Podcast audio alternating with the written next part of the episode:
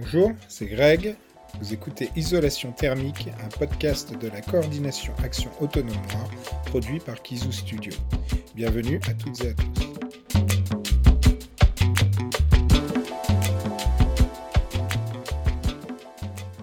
Ici l'ombre, les foncés parlent aux foncés. Chaque épisode d'isolation thermique choisit un concept important pour notre engagement et met en lumière d'où il vient, ce qu'il veut dire et à quoi il sert. Des mots-clés pour ouvrir des portes. Aujourd'hui, le terme est blackface ou barbouillage. Avant qu'on rentre dans le vif du sujet, je me pose une question beaucoup plus générale. Quel déguisement vous pourriez choisir pour illustrer le fait que vous êtes déguisé en européen? À part enrouler le drapeau de l'Union européenne autour de vous, je ne vois pas vraiment euh, de meilleure idée. Donc, logiquement, pour l'Afrique, ça devrait être pareil.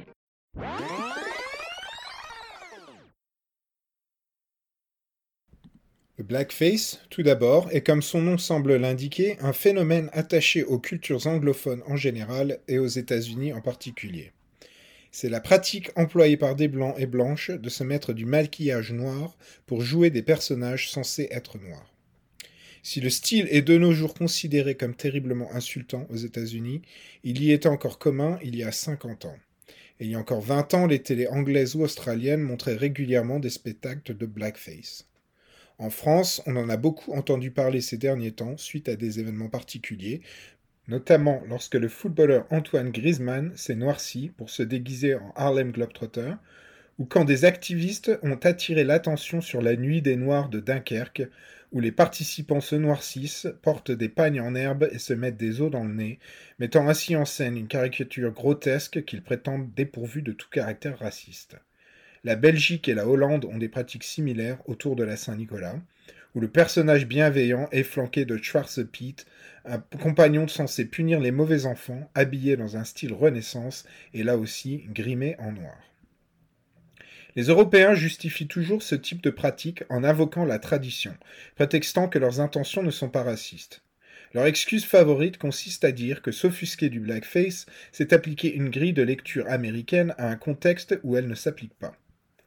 L'Europe n'ayant soi-disant pas de tradition locale de blackface, s'y maquiller en noir relèverait alors nécessairement d'autre chose, comme si le racisme anti-noir était une exclusivité américaine. Ça fleure bon l'hypocrisie.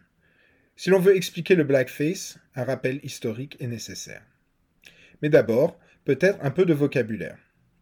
Ici, comme souvent, l'usage du terme anglais vient masquer une histoire plus ancienne que celle des États-Unis, bien européenne et même bien française sur la question du, euh, grimage en noir. Et je le redis hein, de façon très claire, c'était donc des pratiques qui étaient complètement innocentes au départ, hein, euh, qui n'avaient absolument rien à voir avec des noirs, et, les noirs n'étaient pas encore, donc, euh, pour beaucoup d'entre eux, donc, dans, ce pays. Et ces, pratiques-là ont complètement changé à partir du moment où l'esclavage donc a introduit cette idée que les noirs étaient inférieurs.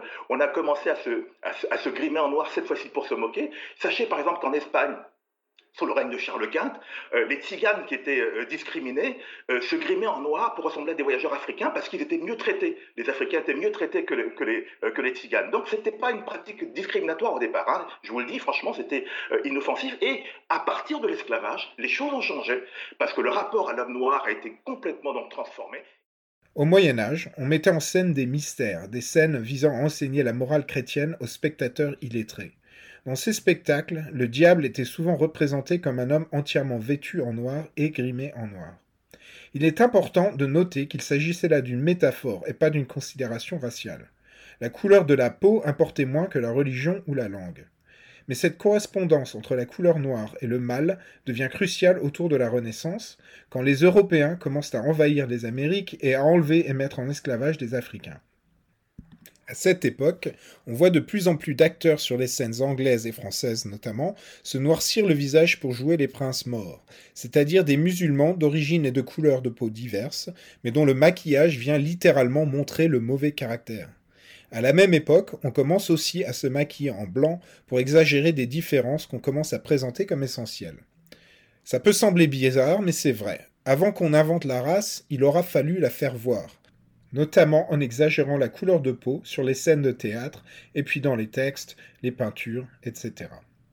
C'est plus tard, à partir du siècle des Lumières, qu'on viendra à trouver des explications pseudo-scientifiques pour définir la race.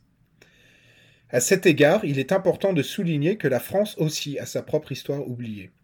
Comme le suggèrent Mam Fatou Nyang et Maboula Soumaoro, on pourrait utiliser le terme de barbouillage, ou comme l'appelle Serge Billet, le grimage, pour parler de cette tradition parallèle à l'anglaise, mais bien française, avec des racines aussi plantées au Moyen Âge, et une évolution intrinsèquement liée à la traite esclavagiste et à la présence française aux Amériques.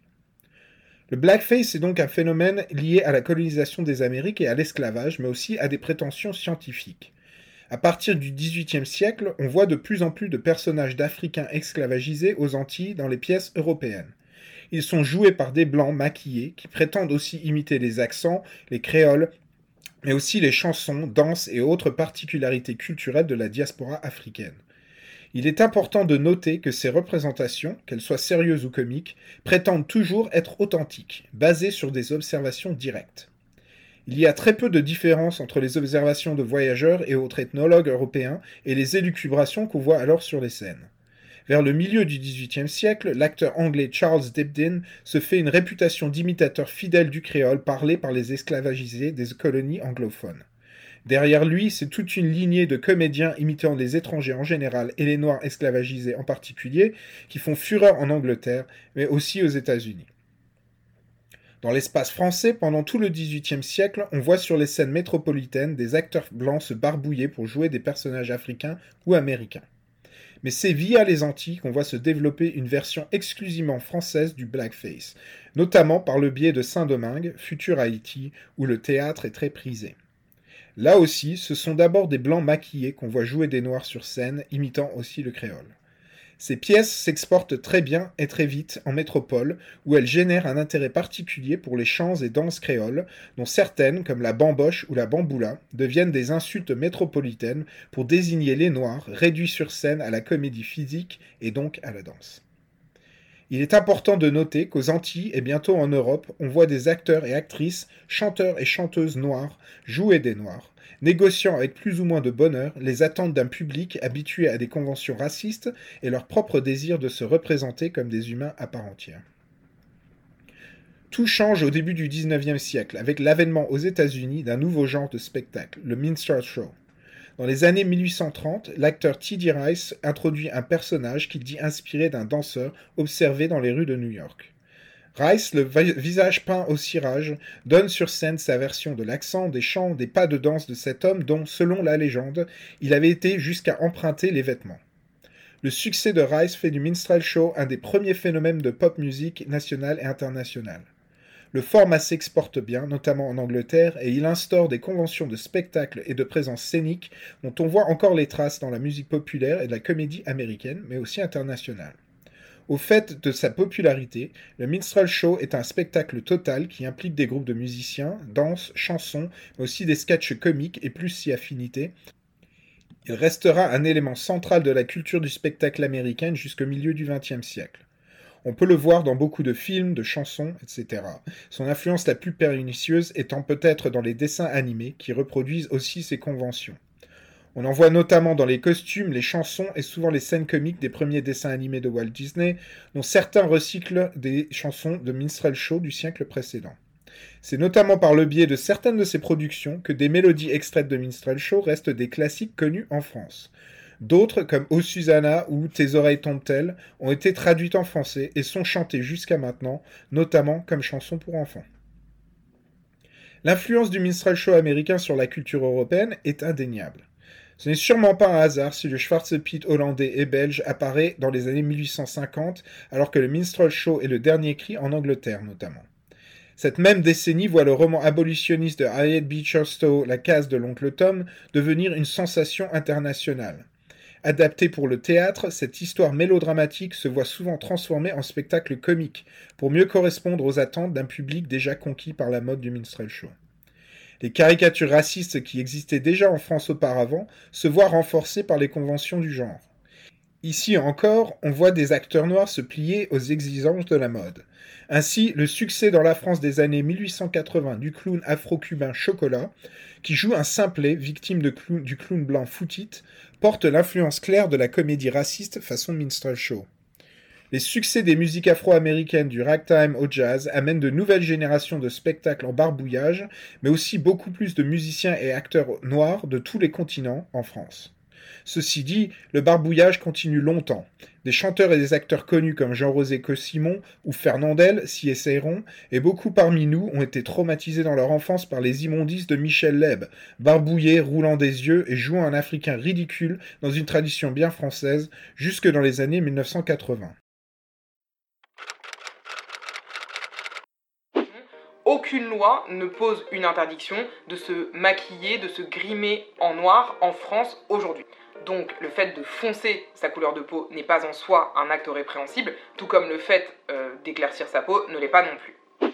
Et là, même si peut-être certains ont envie au fond d'eux de dire oui, oui, oui, c'est possible d'imaginer une telle loi, juridiquement, c'est inenvisageable. Vraiment inenvisageable. Même si on le voulait, ça ne serait pas possible. Pourquoi? Parce que une telle disposition serait regardée, un, comme discriminatoire et inconstitutionnelle, et en plus de ça, elle imposerait de définir en France qui est noir, qui est blanc, à partir de quand on est noir, à partir de quand on ne l'est plus, à partir de quand on est blanc, à partir de quand on ne l'est plus. Et ça, ça imposerait de faire des distinctions en fonction de la race, ce qui est interdit par la Constitution. Quand on lui demandait de rendre des comptes, il y a quelques années, Michel Leb se défendait d'avoir fait quoi que ce soit de mal. Il ne pouvait pas être raciste, disait-il, puisqu'il aimait et chantait le jazz.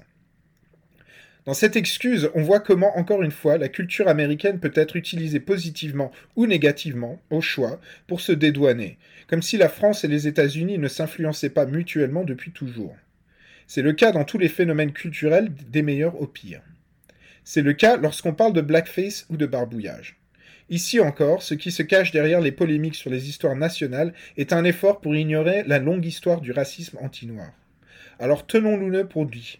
Qu'on l'appelle blackface, barbouillage ou grimage, l'imitation raciste de noirs par des blancs est une expression culturelle des traditions d'oppression des noirs, en France et ailleurs.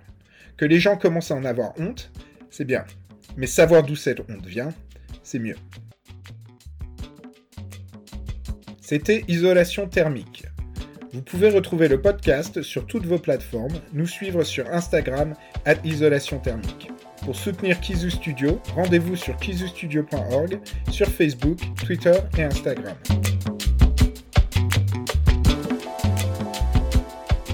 On vous donne rendez-vous dans deux semaines avec un nouveau terme et un nouvel intervenant.